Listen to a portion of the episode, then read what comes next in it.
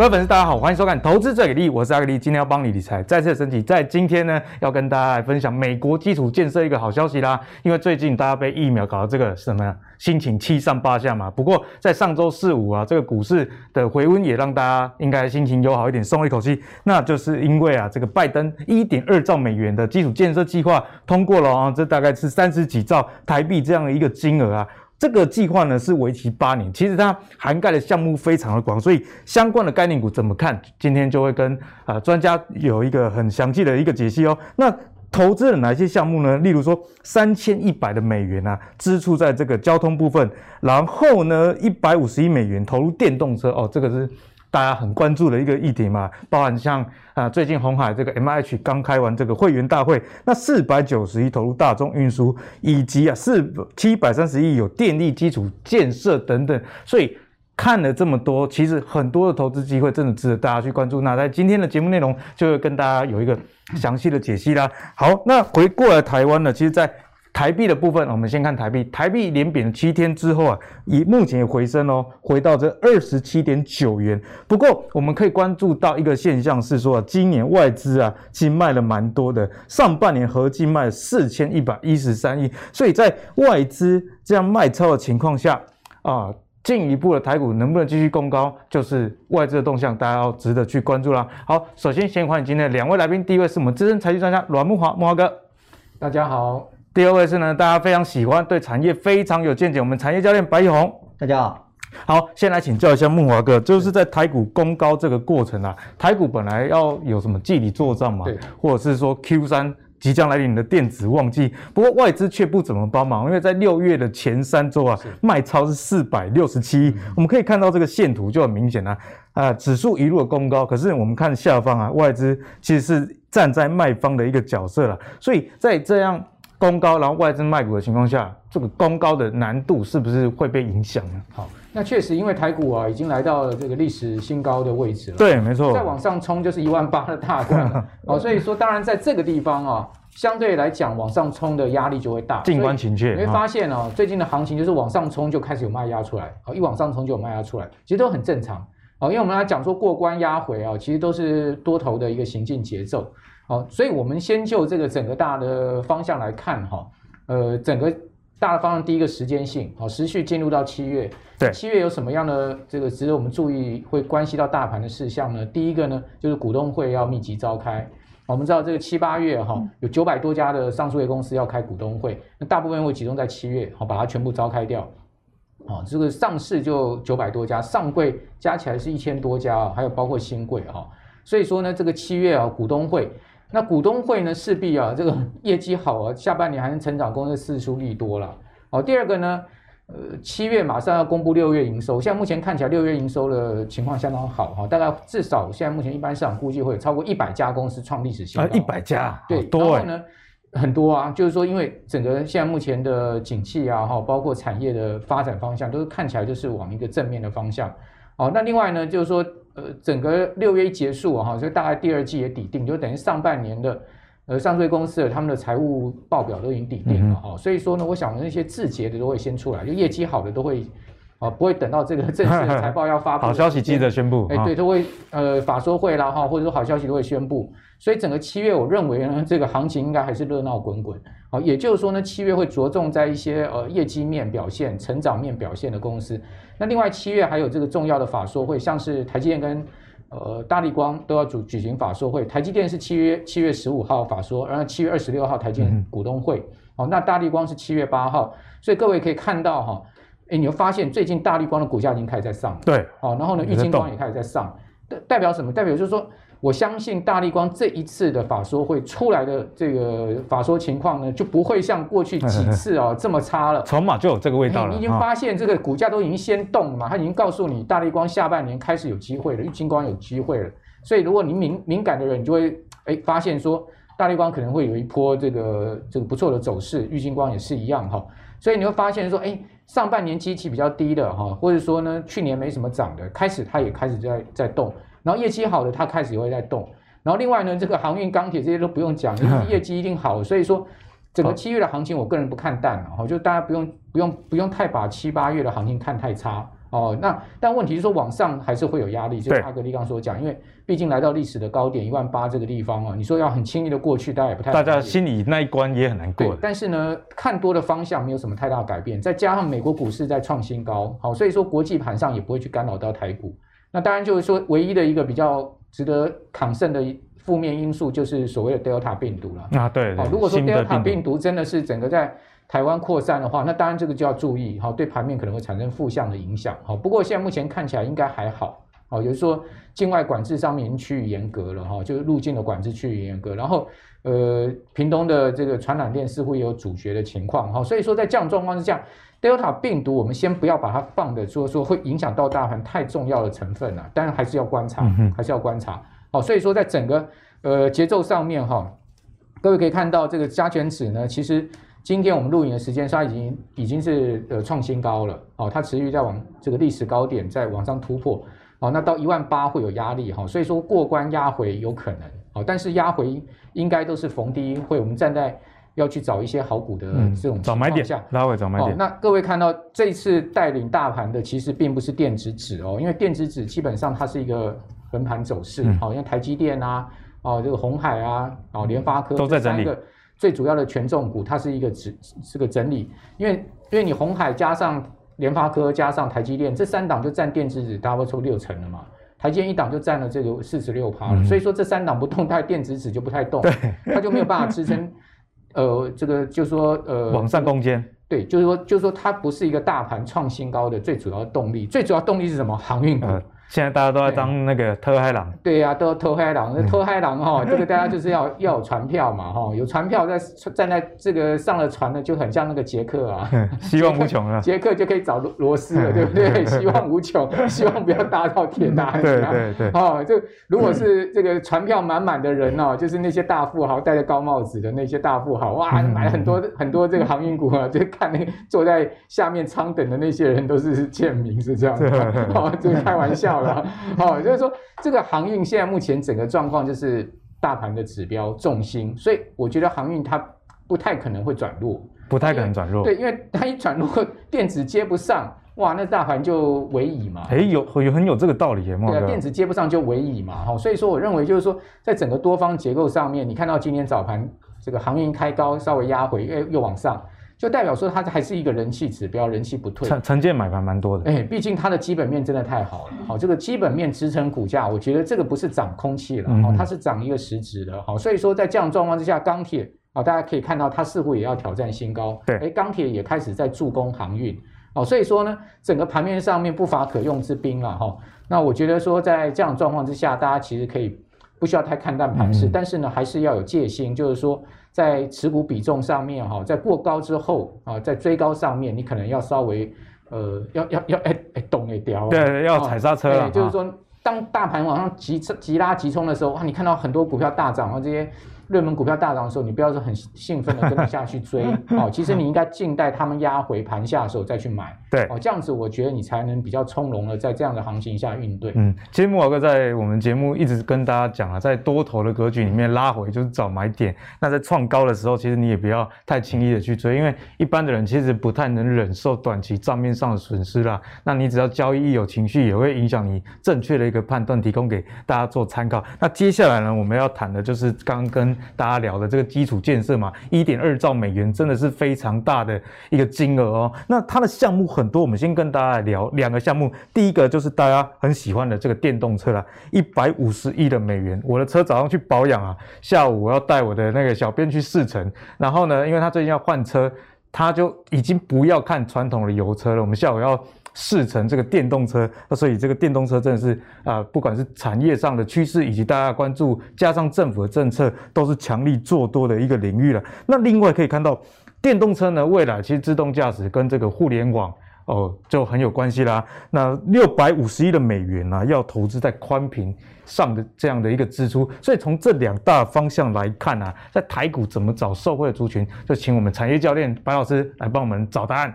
好。我们来现在看一下这个八年一点二兆美元的预算啊，它是怎么样一个分类？那我这圈起来的地方最重要的就是有两个，一个当然是主持人刚刚有讲的电动车的部分，之前我们预期的是它还有一个电动车的一个补助，包括给它的一个特斯拉或者是福特。对，但是这个这一次的这个预算案的时候，这个部分是删掉，啊，取消了。对，它就只有是在做部件，在充电桩以及这个充电站的这一个。哎，老师，如果我们从取消电动车补贴，有没有办法把它解释成说，其实你不补贴，大家也是愿意买了？对，因为它这个。一参议员他们抗胜的点就是说，你干嘛要诶帮人民买车啊？他们想要换，如果你现在都没有燃油车，他就得换电动车。嗯、所以我们还是把这个充电桩，就是把你港口造好了，船它自然就开进来。对，那我们这把钱就要花在刀口上，它没有删减太多的这个铁公路这这些造桥铺路的预算、嗯、啊，所以呢，钢铁股最近都是在往上来走。那另外一块呢，就是在网络通讯的宽频铺设这一块，这一块的部分。它是其实台湾现在比较容易拿到商机的，而且这个金额我们从绝对值来看，比电动车多很多，好几倍。是没错，因为其实在美国，他们现在五 G 的铺设其实是落后中国的，而且在乡村的地方，其实他们用的手机都还是四 G 的，嗯哼，而且讯号不大好，所以他们是要加强这一块，当然都是选票考量的。可是，在对我们台湾来讲，网通族群这一块其实沉寂了很久。对啊，网通好久没听人家在讨论了，而且那个获获利也相对是比较弱。是，但是有些个股他们其实都整理都蛮蛮长一段时间的。那这个商机如果说，哎，他们长期是有在美国做。经营的，他们是有机会拿到。所以我们在网通类股，你也不可以那个蒙着眼睛瞎买，是要找针对美国出口蛮多的。对，他们长期有在美国市场经营的，像第第一个是盛达，盛达在美国乡村的一个耕耘大概十几年，那以前是没有赚钱，因为他们本来就是州政府的补助就是没有到这一块，不像台湾我们到处都有基地台，所以他有些地方收讯是不大好。嗯哼，那他现在有拿到这个样子的预算案的补助，他们就可以直接去做。标案，那他们就有机会收回到，所以盛达可以先留意一下。另外一个就是在中磊的部分，因为它是有通过这个 FCC 的这个认证，那国际通信的这个认证呢，对于说要来取得政府标案，这个是它有一个加分项目了。那他们的现行其实都是量缩整理蛮久的，就是说看有没有机会转机，然后这是下半年我们要去观观察的。嗯、那另外我要提出一个就是最好关注的了，因为它的股价。的强势度是比较高，啊、这是台阳的部分。哦，这是台阳。那台阳它，呃，是跟 AT&T 已经有一个合作，就是在五 G 的通讯的这一块。那另外它在低轨道卫星的一个布布装啊布局是其实是走了大概两三年之久。那这个在下半年的时候，可能陆续都会发酵出来。嗯、所以在台阳的这个部分都可以去做留意。啊，大家确实也可以多加留意网通相关族群，特别是刚刚白老师提到这个台阳低轨道卫星。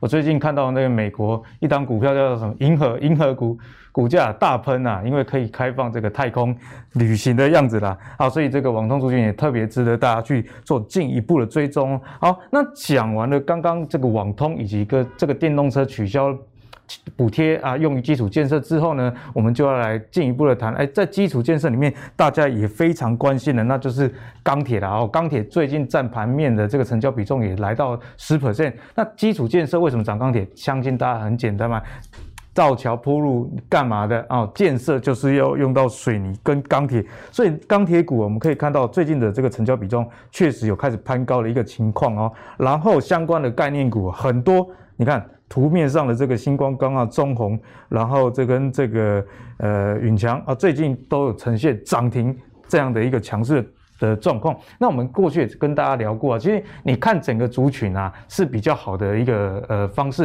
因为如果整个族群你看刚刚看那么多股票啊都涨停，就代表说这资金呢、啊、真的是回到了这个钢铁上。然后呢，这个钢铁为什么会一直涨？主要也是来自于说，哎这。需求增加，我们刚刚讲到美国基础建设，那金额真的是非常非常大，再加上啊，跟钢铁相关的出口国抑制了出口，所以你在供需方面有一个落差的时候，价格就往上涨啊。例如说，在今年五月，全球最大的生产国哦、就是中国大陆嘛，它取消了一些出口的退税，所以导致了一些钢价、亚洲钢价的一个喷涨。然后呢，接下来不到两个月的时间呢，第四大的这个生产国俄罗斯，俄罗斯宣布啊，从那个。呃，八月一号开始实施到年底，就是这个出口的关税啊，哦，提高出口的一个关税至少十五 percent。所以在这样的情况下，要来请教一下木华哥，钢铁股有没有机会接棒航运，演出这种哎涨不停的一个态势。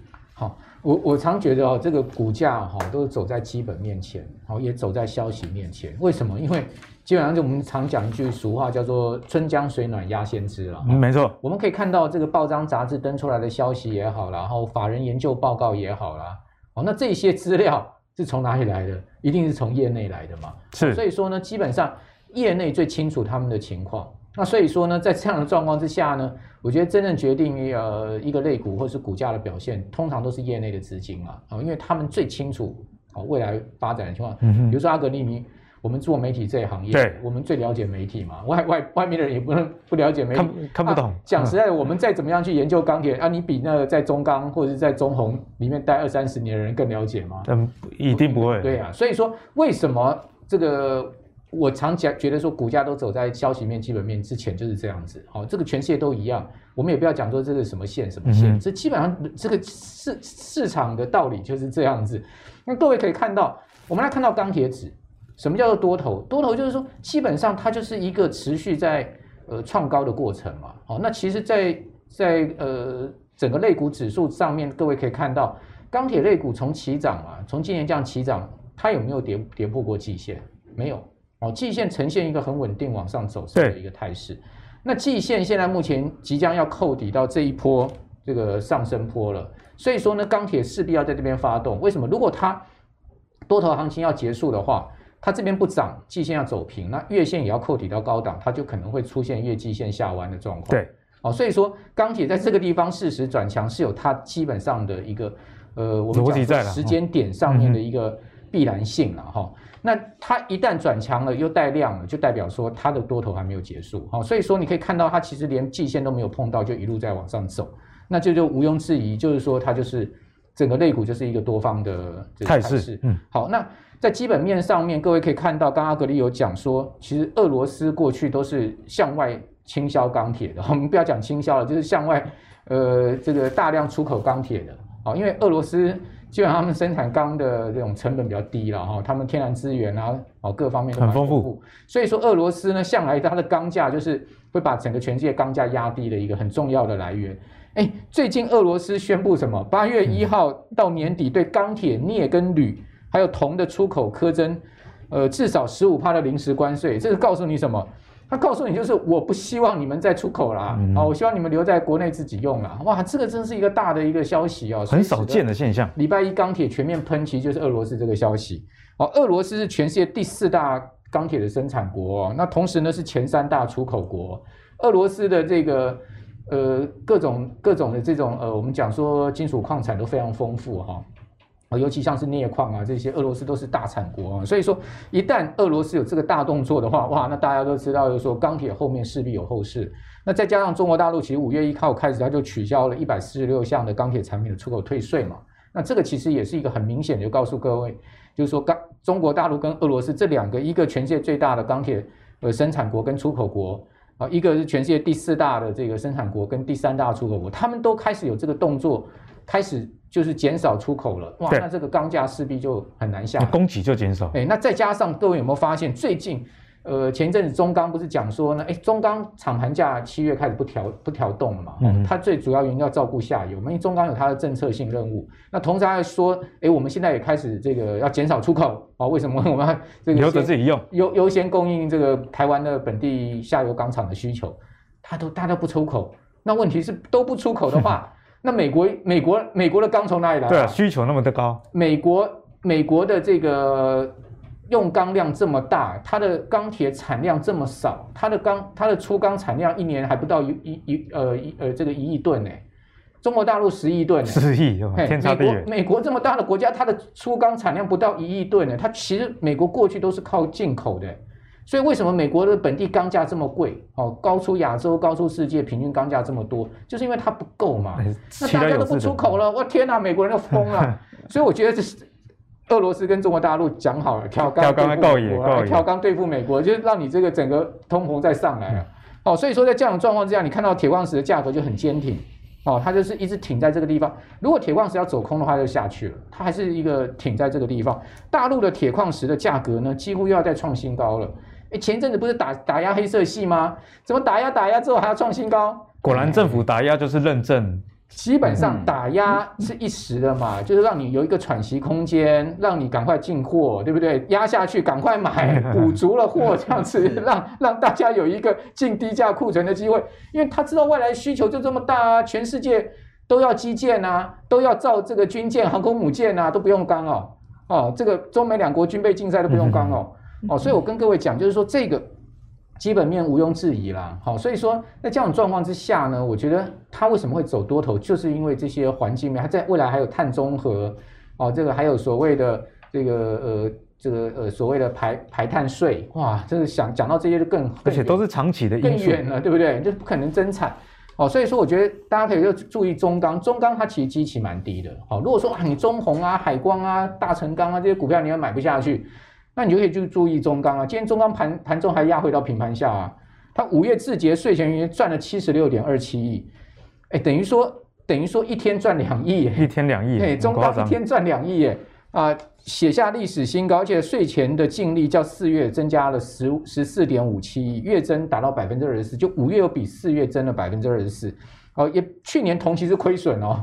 哦，所以中钢累计前五月已经大赚了两百七十亿了，EPS 已经有一点七元了。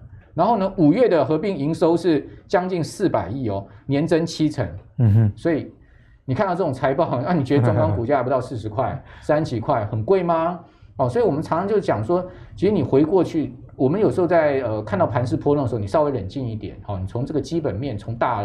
面向去呃去思考的话，那你就比较容易抱得住一些股票，对，就有答案了。或者说你也比较敢在逢低的时候去买一些股票，哦，而不是是这个无谓的去追高，哈、哦，被被人家当韭菜割。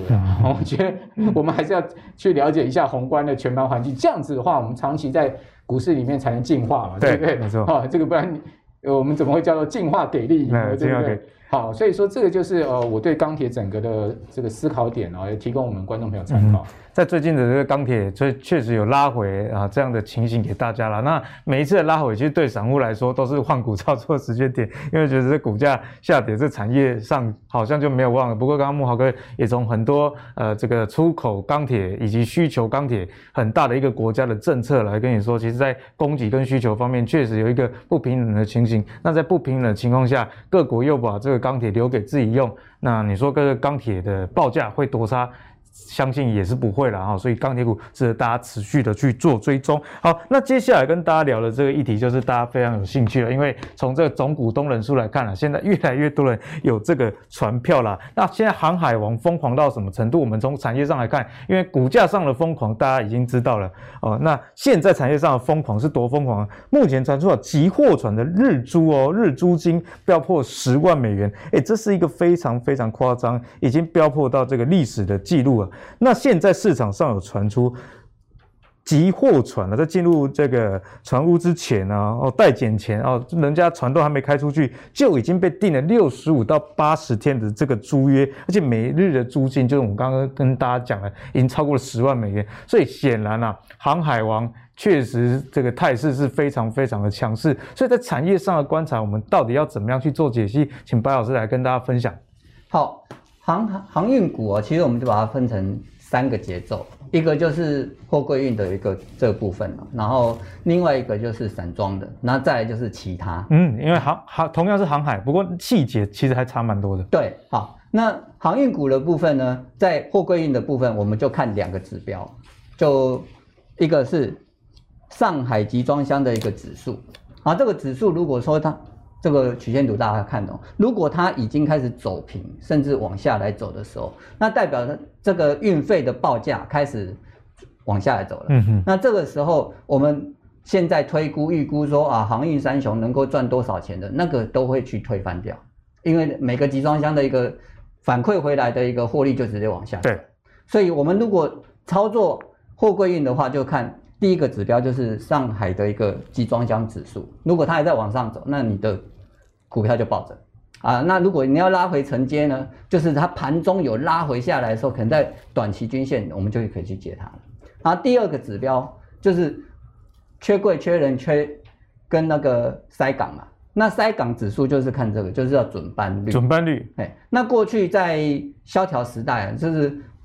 都港都空了，有来就上，上完就走了，所以就不会有什么船无足迹，什么都不会有问题，就会很准时。对，那现在这个是负的，表示说 delay，嗯嗯，而且是恶化啊，那这样子我们就有塞港的问题，那就会缺柜，就会缺人，然后集装箱指数就会往上来走，这是因果关系。对，所以准班率如果开始变正的时候，那再下一步可能就会是集装箱指数就会走平，嗯，啊所以现在只只这个准班率还是负的，我们就抱着就可以比较安心。那盘中的震荡就放为个，反正就是我们把哎基本的这两个指数看好，那货柜运超起来就不会太难过。那另外在散装的部分，我们要看的就是 BDI 指数，这我们之前讲过，那 BDI 指数它有三个指向啊，一个就是 BCI 嘛，就是海杂型的，然后另外就是中小船的。好，那我们有七档的一个散装叫做纯的，而且它什么东碱，然后那些那个就叫做偏的。对，好，那这七档的部分呢，我们就把它分成两组，一个就是在大船跟小船。嗯，大船跟小船。那大船看的是 BCI，就是海杂型的。那小船的就是看这个巴拿马轻便型或极限型。好，那最近呢，BDI 指数创高，是三个小指数都往上走。可是，在上上礼拜的时候，其实 BCI 是回档的，就海杂型是回档的，大型的船是回档。对，那小船它是还是往上走的，所以我们看到四维航、正德或者说是中航就比较强。嗯，好，那大船的部分呢，就是这三档，就是叫一鸣、新兴跟惠阳。但是惠阳它是船队多，它大小船都有。对，它小船也蛮多的。哎，所以你看它的一个股价，其实最厉害，它是在一百多块。也就是说，你 BCI 涨我也涨，你 B 然后你巴拿马指数涨我也涨，啊，那 BDI 创新高，它的一个获利回冲回来是最高的，所以它的股价形态是相对好的。嗯、那新兴的部分哦，它最近很凶，因为它都是一次涨停的。那为什么呢？因为它有邮轮。那我们知道最近油价涨得比较多，那它邮轮的一个服务是属于就它的运费回冲回来，所以它的一个股价指数就比较高。那域名它是比较稳的，就是。属于一个稳健经营的一个船队在走，那长年以来的这个 EPS 也比其他的公司还要稳定。是，所以呢，因为它集团在经营的，它就是远东集团在做，所以如果我们要做稳的，就是看大船了，因为 BCI 指数它不会有那种日间暴涨暴跌的状况。好，这是在大船的部分。好，那接下来我们看小船。那如果是要标的，就是找小船。那小船，你看像中航、台航或者是四维航、正德，然后尤其正德跟四维航。他们船只数量其实不多，但都是小船。嗯，也就是说，哎，日日租画巴拉 K 的，就今天涨了哦。哎，你昨天不是说这个价没有？那是昨天，今天又又喊了。所以从股价走势上来看，小船主的其实比大船主的这个股价也还要强势。对，哎，那股价都很强势，都是涨一倍两倍以上。哎，但是如果说哎有反转下来的时候，他们也是。这个杀人不长眼的，就直接一只手你也 卖不掉。对啊，所以这些小船就是，就好像冲浪板一样啊，啊，大船就是比较稳。那这是看就是投资朋友怎么选。对，看每一个朋友你自己的心脏大小颗的一个问题啦，哈，对不对？那我们刚刚讲了，你要货柜三雄有他的做法，然后这个散装七节有他的做法。那如果 ETC 呢，就是其他的，我们就要看谁有他的股票，那我们可能可以去做留意。间接投资的意思。对对对，这就是因为我们只要买东碱，那东碱它的散装船不一定是参与市场经营啊，它是做它自己的来料进口用的而已啊。好，那像龙运的部分哦，它长荣集团嘛，它其实有跟长荣甚至长荣行都有交叉持股。那在长荣的这个部分呢，它的一个。持有的一个成本相对是比较低，那长荣如果创新高，它的一个回冲回来的利益也是比较大。那另外陆运的一个货柜的一个运输，长荣都是交给龙运。龙运，哎，所以在七月的财报，我们可以可以比较清楚的看到它的一个成长。那在股价也是相对有反映出来。对，这一样是盘中震荡拉回的时候，还是可以做承接。其实呢，刚刚白老师也跟我们讲得很清楚啊，在这个呃。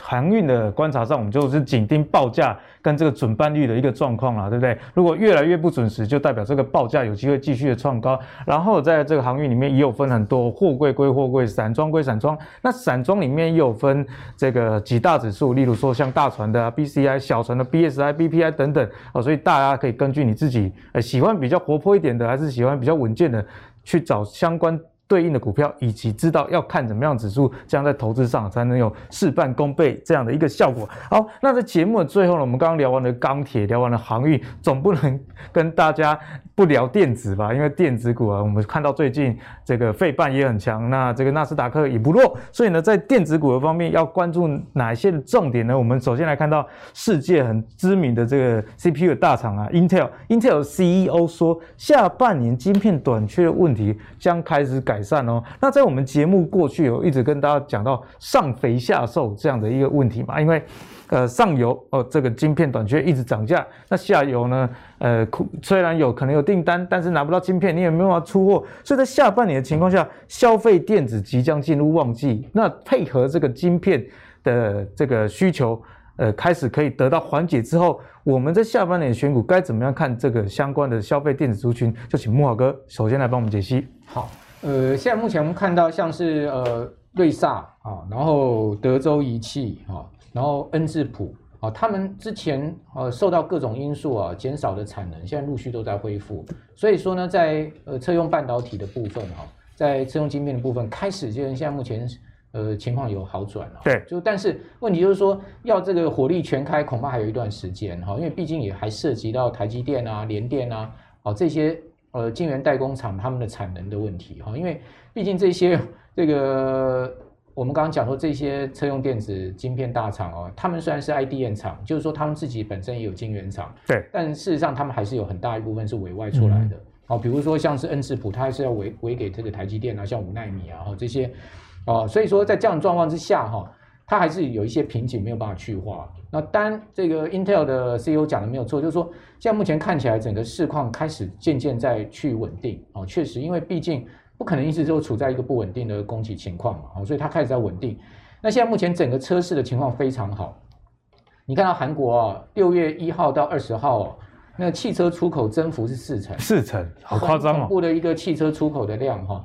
那欧美现在目前整个这个呃解封之后呢，大家开始出游啊，哦，包括这个呃购车的意愿都大幅的。听说这个中古车价都暴涨。中古车价暴涨是因为去年哦，美国的租车市场哦非常差，所以说呢，这些大的租车公司都倒闭，像赫兹啊，你还记得吗？就是都倒闭。对啊，倒闭之后他们的这个。呃，汽车啊，就出售到二手车厂去，二手二手汽车市场去。嗯哼，原本这些租车业者是美国二手车的一个很大的供给来源，但因为他们都倒闭了，而且就去年都把车去化掉，所以今年就没二手车了，没车可以卖。哎，然后新车又供给不齐，所以说二手车价格就一直涨。现在目前的车厂的情况是怎么样？你知道吗？汽车都做好了，就差晶片放上去。就差这样插晶片，汽车都做好就差晶片放上去。难怪大家都在找台积电。现在目前的整个市况哈，确实各位可以看到就很紧绷。我现在这张图上就是说这个世界的五大车用电子厂，各位可以看到他们的产品不外乎就是什么驱动 IC 啊、MCU 啦，哦啊这些 M MOSFET 啦哈这些相关的产品。那这些产品啊，台湾有没有相关的投这个投资标的？其实也是有哦。比如说呢，各位可以看到，呃，在在 Mo 呃在 MOSFET 的部分哈，今年第一季啊，哦台台厂的 MOSFET，因为 MOSFET 用途很广了，不是只有在车用上面，哦那整个今年第一季 MOSFET 的台厂的呃整个表现都相当好，好各位可以看到。像是大中的 EPS 有超过两块，对哦，杰力有三块以上的 EPS 哦，富鼎也达到一块四，都是很有基本面哦。尼克森也将近一块一块半，当然以前想到尼克森都想到什么摩碳级的公司，一季居然今年第一季尼克森可以赚到一块半哈，所以各位可以发现哇，这些公司呢确实他们的业绩啊就就确实就是拿得出来报表哈。